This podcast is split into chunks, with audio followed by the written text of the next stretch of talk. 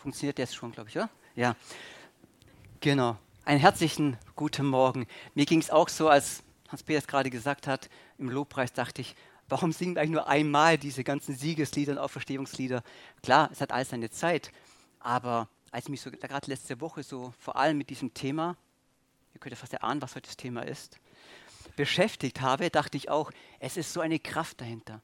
Es ist die Wahrheit und es ist das, was unseren Glauben ausmacht. Es ist so wichtig. Und ja, oftmals hat man es irgendwo, vielleicht in seinem geistlichen Herzen, in seiner Festplatte abgespeichert. Aber es ist das, was uns durchträgt. Es ist das, was alles ausmacht. Denn einen toten Gott, das macht kein Glauben aus. Ein toter Retter ist kein Retter. Ein toter Erlöser ist kein Erlöser. Ein toter Sohn Gottes, dann wären wir hier nicht zusammen. Wir kommen von Golgatha. Und ihr habt euch sicher auch die letzten Tage es vorgestellt. Jesus hing am Kreuz. Jesus hat das ganze Leid auf sich genommen. Das ist auch die Herausforderung, sage ich mal, für eine Auferstehungsgottesdienstverkündigung. Das alles habt ihr schon vielleicht 50 Mal oder 100 Mal in eurem Leben gehört.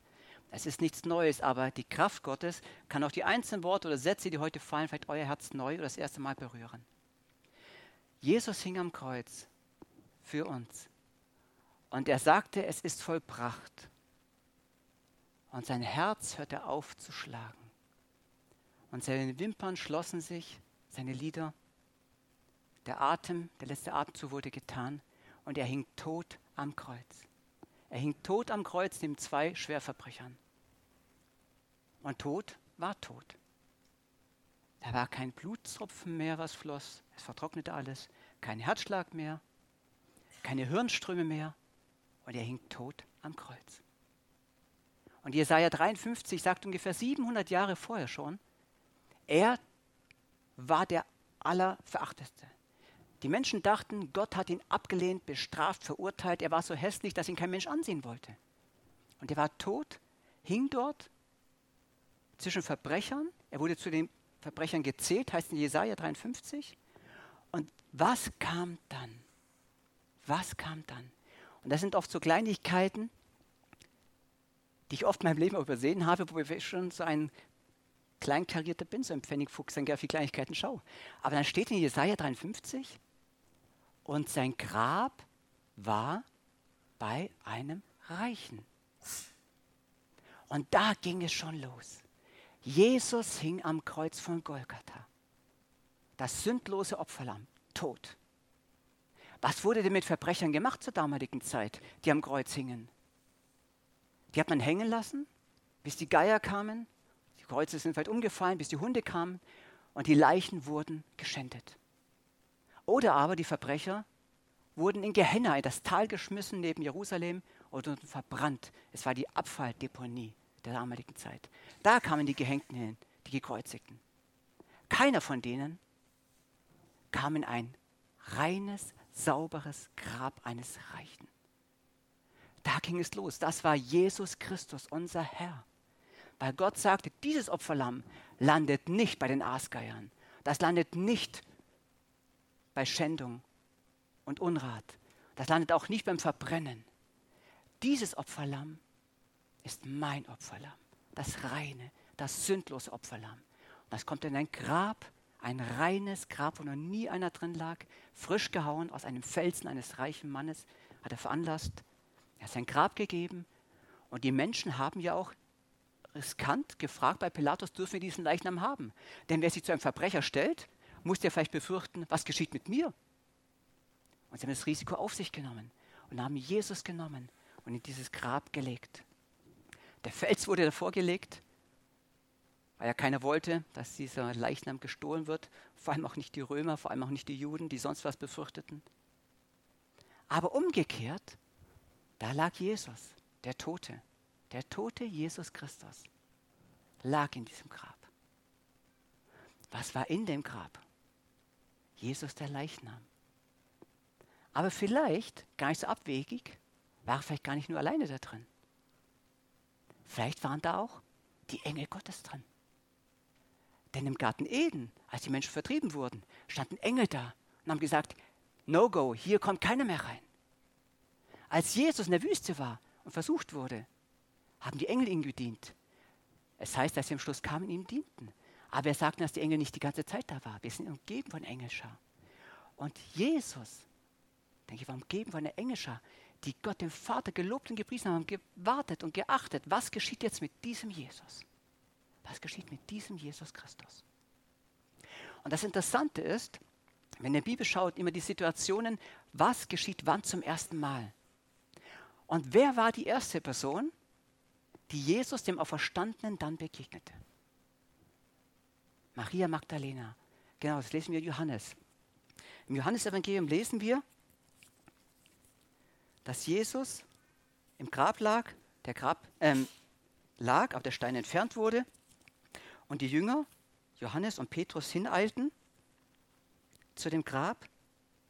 Und nur Petrus ist dann sogar hineingegangen ins Grab, hat sich das angeschaut und es war leer. Die Leintücher, mit denen Jesus umgeben war, wunderbar zusammengelegt. Und Maria stand draußen vor dem Grab und sie weinte.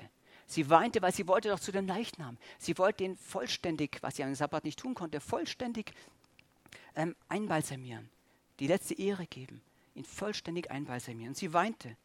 Und als sie weinte, blickte sie ins Grab, Johannes 20, 11 folgende. Und sie sah zwei Engel in weißen Kleidern da sitzen, einen am Kopfende, den anderen bei den Füßen, wo der Leichnam Jesu gelegen hatte. Und diese sagten zu ihr, Frau, was weinst du? Sie sagte zu ihnen, sie haben meinen Herrn weggenommen und ich weiß nicht, wo sie ihn hingelegt haben. Und als sie das sagte, wandte sie sich zurück und sah Jesus dastehen und wusste nicht, dass es Jesus war. Sie war die erste Person, die dem auferstandenen Jesus Christus begegnete. Und er kannte ihn nicht gleich.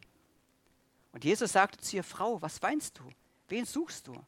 Und sie meinte, es sei der Gärtner. Ja. Wieso der Gärtner? Habt ihr schon mal Gedanken gemacht, warum der Gärtner? Nö. Klar, ich mich auch nicht. Bis man sich mal äh, mehr damit beschäftigt. Warum der Gärtner? Warum nicht der Bäcker? Warum nicht irgend so ein römischer äh, Wächter? Warum nicht der Postbote? Warum der Gärtner? Natürlich kann ich es nicht schwarz auf weiß bringen und kann sagen, ja, so und so. Aber jedes Wort Gottes hat Kraft, Autorität und jedes Wort Gottes, was in seinem Wort drin steht, auch wenn es ich noch nicht verstehe, hat Bedeutung. Wenn Kaiphas gesagt hat, es ist besser, dass einer von uns stirbt, für die ganzen Menschen, als die ganze Menschheit Israel zugrunde geht, hat er prophezeit, heißt es. Er hat prophezeit. Er wusste es gar nicht, aber er war der hohe Priester, er hat prophezeit. Als Pilatus sagte, was ich geschrieben habe, habe ich geschrieben, da steht Jesus Christus, der König der Nazarener, der König von Nazareth, äh, Jesus von Nazareth, der König der Juden. Dann hat er das geschrieben. Der war sich gar nicht bewusst, ob es so war, aber es war die Wahrheit. Es war die Wahrheit. Und viele andere Sätze, die Menschen gesagt haben, als sagten, was für ein Mensch. Oder der römische Soldat am Kreuz von Golgatha, dieser war wirklich Gottes Sohn. Das war Gottes Sohn.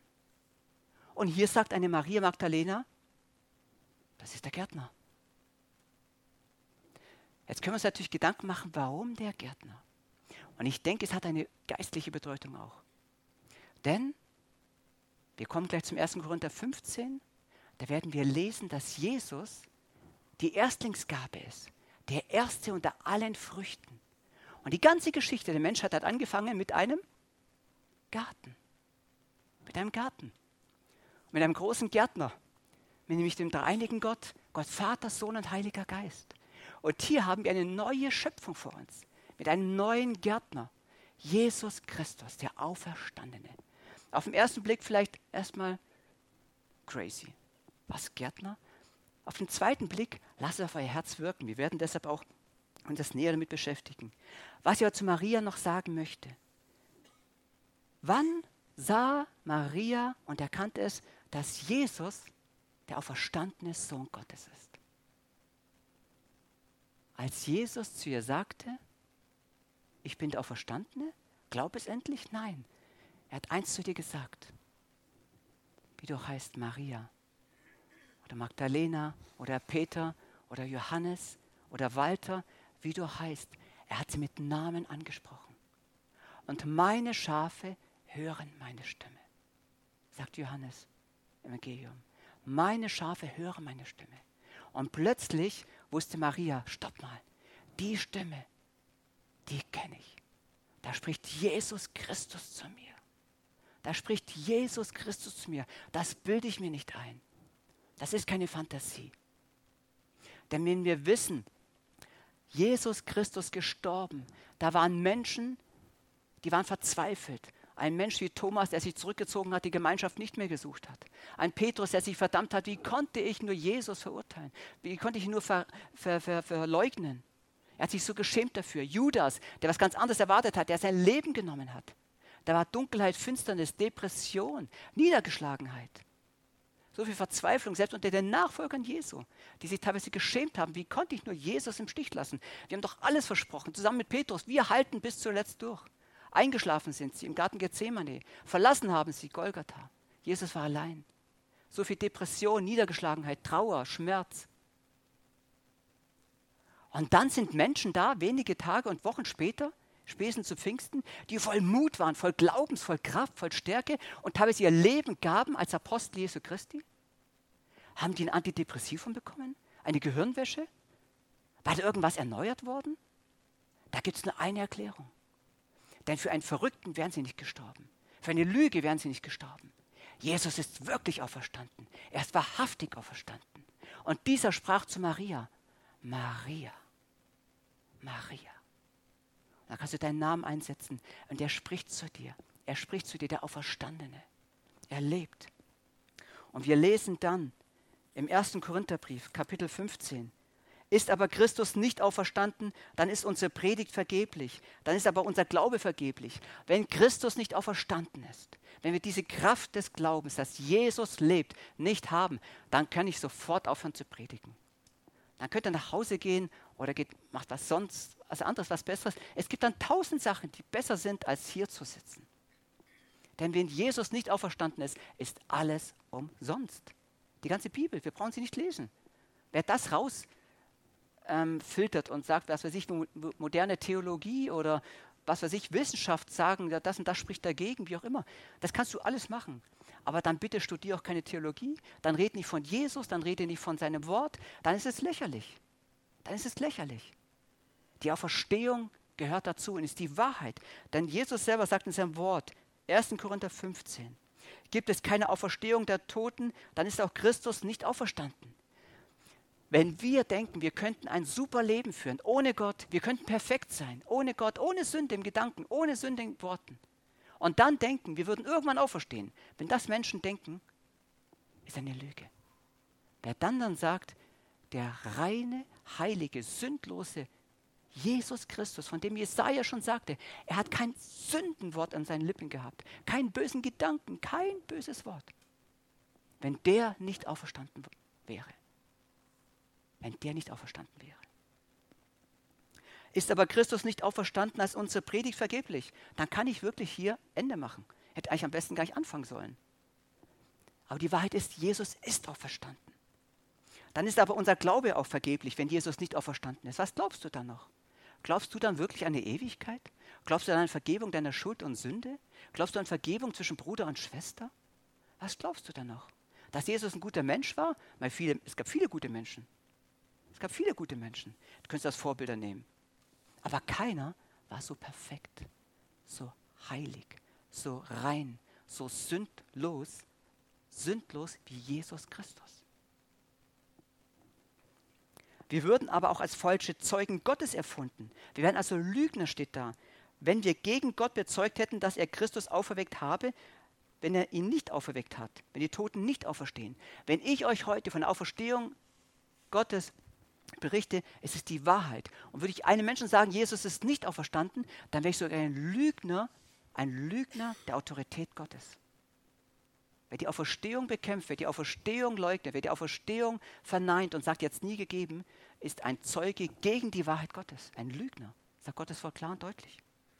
Denn wenn die Toten nicht auferstehen, dann ist Christus auch nicht auferstanden. Also wenn dieser Christus nicht auferstanden ist, dann sind wir auch nicht auferstanden.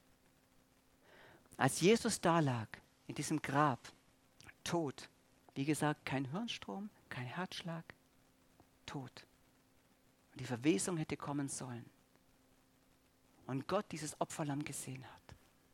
Und die Engel es bezeugten.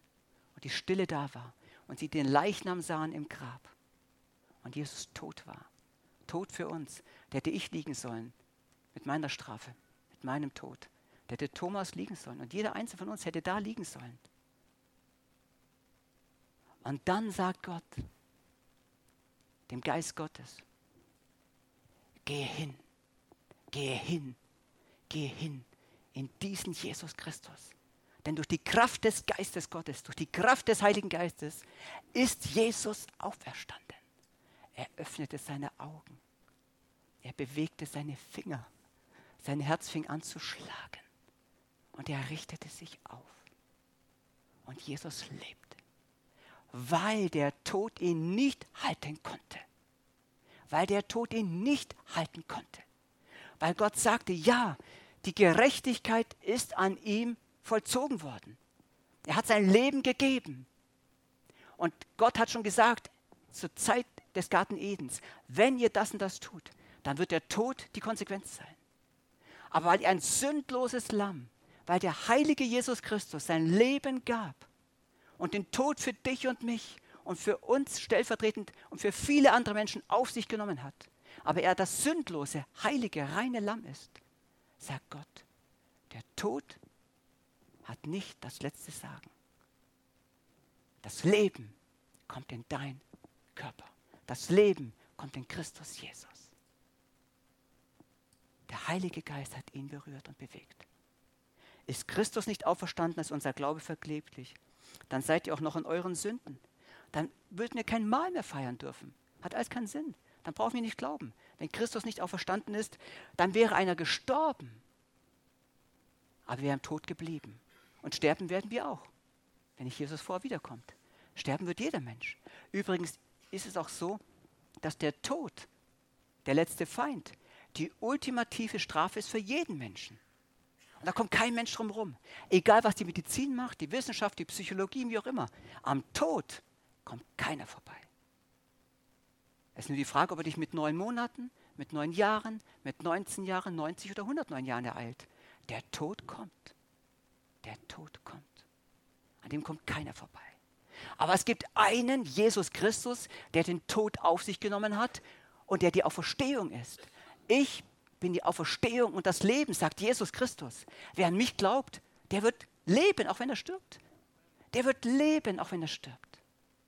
Wow, ich habe gerade so ein Bild von mir gehabt. Wow, grad, die sind alle gerade hochgesprungen. Und ich war auch dabei. Die sind gerade hochgesprungen, voller Begeisterung. Denn wir werden leben, auch wenn wir sterben. Wir werden leben. Wir werden leben. Halleluja, die Botschaft Gottes. Haben wir nun in diesem Leben auf Christus gehofft, dann sind wir erbärmlicher als alle Menschen. Nun aber ist Christus von den Toten auferstanden und der Erstling unter denen, die gestorben sind. Er ist der Erste. Und wisst ihr, zur Zeit der Passachwoche, da beginnt dann auch diese Zeit der 49 Tage der Erstlingsfrucht, der Erstlingsfeste. Das heißt, die erste Ernte, die Gerstenernte wird im jüdischen Kalender wird gefeiert.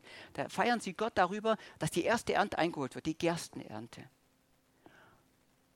Und Jesus nimmt dieses Bild, das Gottes Wort, und sagt, er ist der Erstling, die Erstlingsfrucht.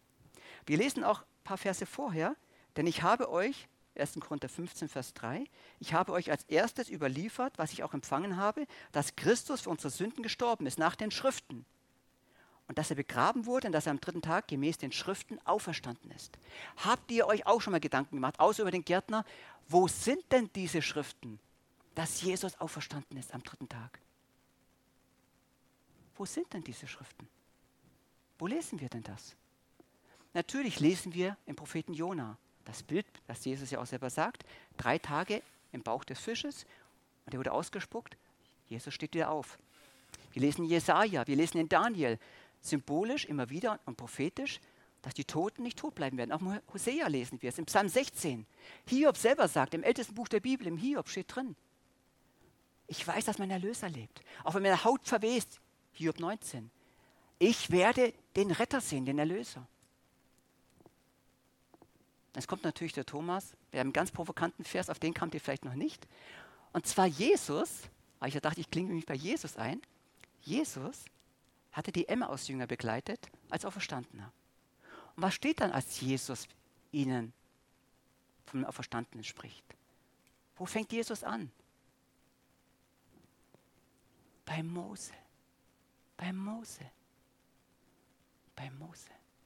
Und zwar fange ich ganz vorne an, im ersten Buch Mose. Und zwar ganz vorne, im ersten Kapitel. Im ersten Kapitel Mose. Wir sagen, was, das war schon sehr weit. Was, da steht von Jesus? Ich weiß, dass es für den Verstand des Menschen erstmal erscheint, ich rechne mich auch zum Verstand des Menschen, das ist ja schon wirklich sehr abstrus. Aber am Anfang schuf Gott Himmel und Erde. Das war die erste Schöpfung. Und was heißt es da? Der Geist Gottes schwebte über den Wassern. Der Geist Gottes war da. Am Anfang Himmel und Erde. Und der Geist schwebte über den Wassern. Und dann kam das auch der erste Tag, es wurde Licht. Gott sprach und es ward Licht. Der Geist Gottes war es auch, der Jesus Christus zum Leben erweckt hat. Mit der neuen Kreatur, mit der neuen Schöpfung, mit der Gerechtigkeit, die vor Gott gilt. Und was war denn am dritten Tag? Und Gott sagte, die Erde lasse Gras und Kraut hervorgehen, das Samen trägt und fruchtbare Bäume auf Erden, die Früchte tragen, in denen ihr Same ist, jeder nach seiner Art. Und es geschah genau so. Und die Erde ließ Gras und Kraut aufgehen, das Samen trägt, jedes nach seiner Art. Und Bäume, die Früchte tragen, in denen ihr Same ist, jeder nach seiner Art. Am dritten Tag. Und das Abend und Morgen wurde der dritte Tag. Es gibt keine Zufälle.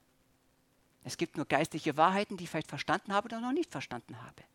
Am dritten Tag gab es die Pflanzen, die Samen in sich trugen. Und es gab auch den Adam, der auch einen Samen in sich trug, nämlich uns, die gefallene Welt, die Menschen ohne Jesus Christus, die den Tod als Konsequenz für ihr Leben hatten, für ihre Sünde. Jetzt gibt es aber eine neue Frucht, auferstanden am dritten Tag, Jesus Christus, der Erstling der ganzen Früchte. Der Erstling, Jesus Christus. Und es gibt 67 Mal im Neuen Testament die Aussage in Christus, in Christus, in Christus, in Christus. In Christus. Wir sind gerecht in Christus, weil er der Erstling ist. Und wir sind der Same durch den Glauben, durch die Errettung in Christus. Er rettet in Christus. Ein Nachfolger Jesu Christi in Christus. Geliebt von Gott in Christus. Die Vergebung in Christus. Ewiges Leben in Christus. Weil er der Erste ist. Weil er der Auferstanden ist, den den Tod nicht halten konnte und zu dem Gott sagte, du bist das gerechte Opferlamm. Und da sage ich ja, das Leben Gottes kam durch den Geist Gottes zurück in Jesus Christus. So ist er der Erstling und wir sind die ganzen Samen, die dann hervorgehen und die Frucht, die Jesus Christus hervorgebracht hat. Das bedeutet die Auferstehung. Im Römer 4, im letzten Vers im Römer 4, lest ihr davon im Römer 5, von dem alten Adam und dem neuen Adam. Der alte Adam, den wir kennen aus dem Paradies, und dem neuen Adam, der Jesus Christus ist. Im Römer 4 heißt es nämlich, Vers 25, der wegen unserer Übertretungen dahingegeben wurden. Wegen der Sünden ist Jesus gestorben, wegen unserer Schuld ist er gestorben. Da war die Gerechtigkeit Gottes vollzogen. Aber wegen unserer Rechtfertigung, wegen unserer Gerechtigkeit wurde er auferweckt. Er wurde auferweckt.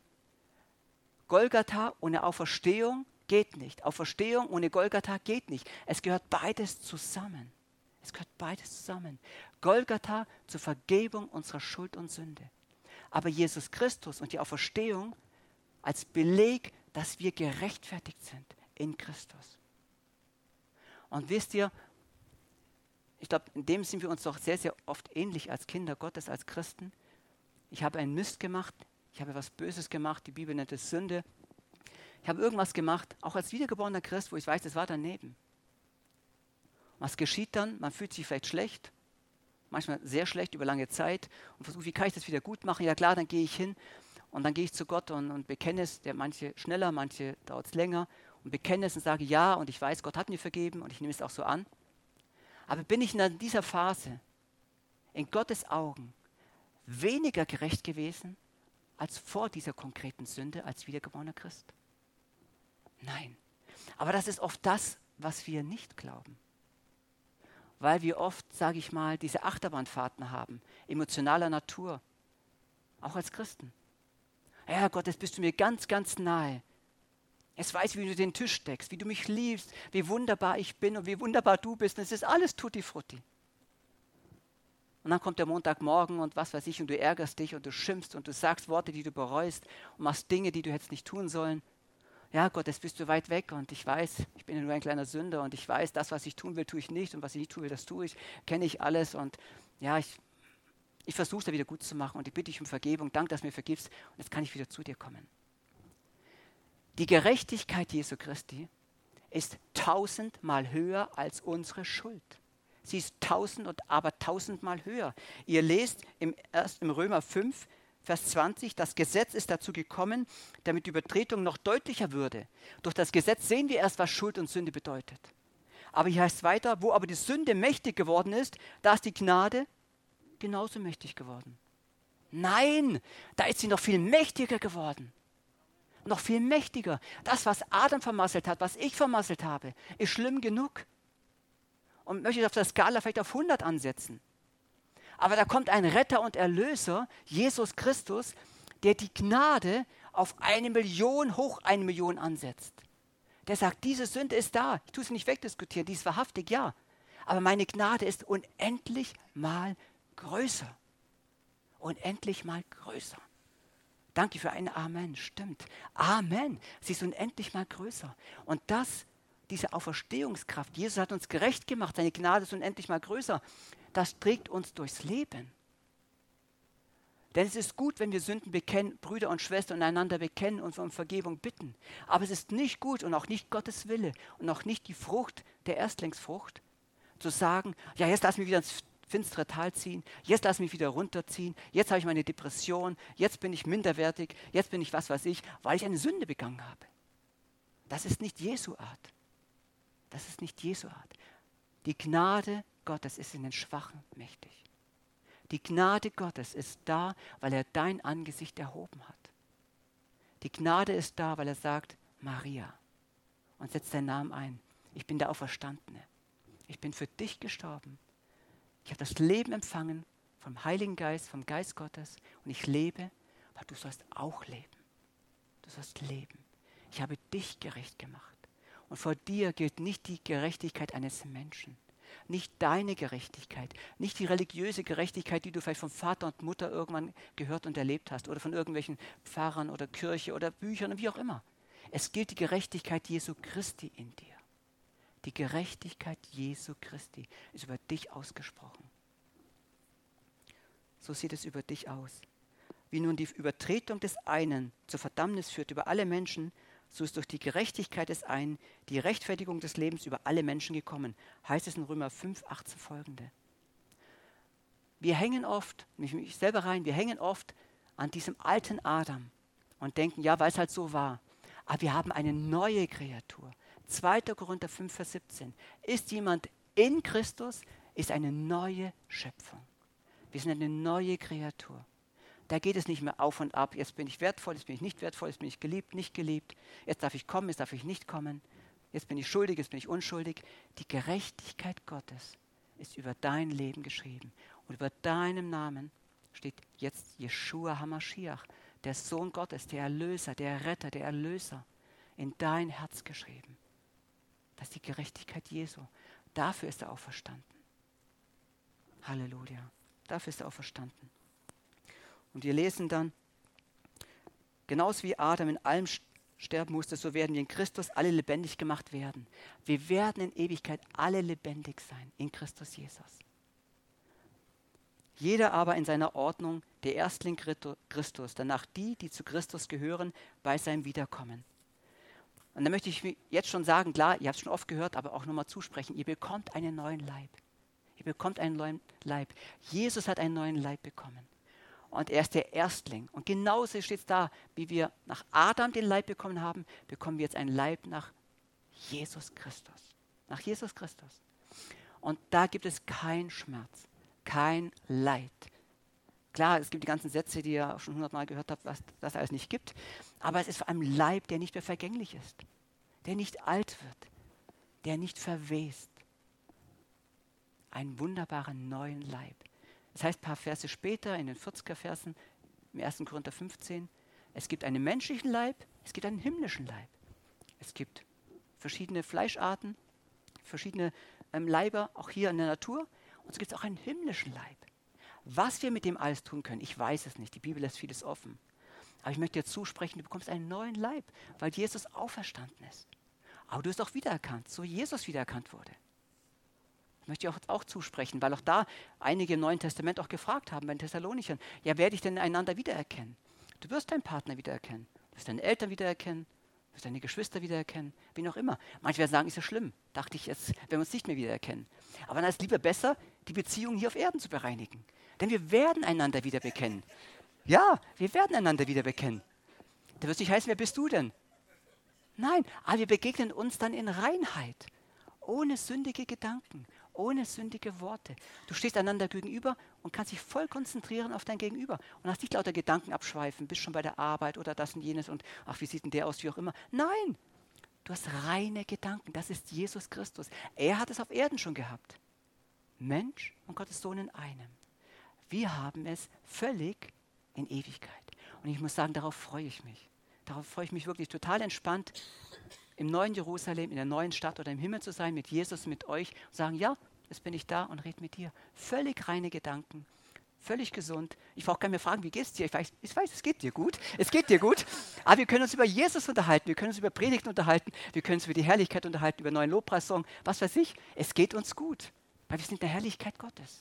So geht es uns als Auferstandene. Das wartet auf uns. Und wer hier sein sollte, es noch nicht erlebt hat, wer es noch nicht weiß. Und wenn Menschen sind in deinem Umfeld, bete für sie. Sag ihnen die Botschaft, Jesus ist auferstanden. Es gab Menschen vor 1000, 2000 Jahren, die sagten, er ist wahrhaftig auferstanden.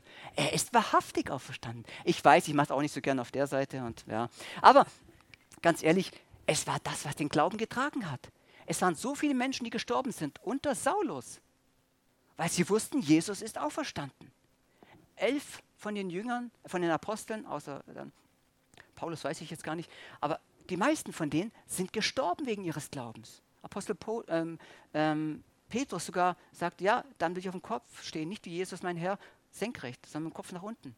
Andreas am Andreaskreuz und wie auch immer. Viele haben ihr Leben gegeben, doch deshalb, weil sie wussten, Jesus Christus ist auferstanden. Jesus Christus lebt. Und ich weiß auch, wie Paulus doch gesagt hat, Christus ist mein Leben und Sterben ist mein Gewinn. Es kann nur was Besseres kommen.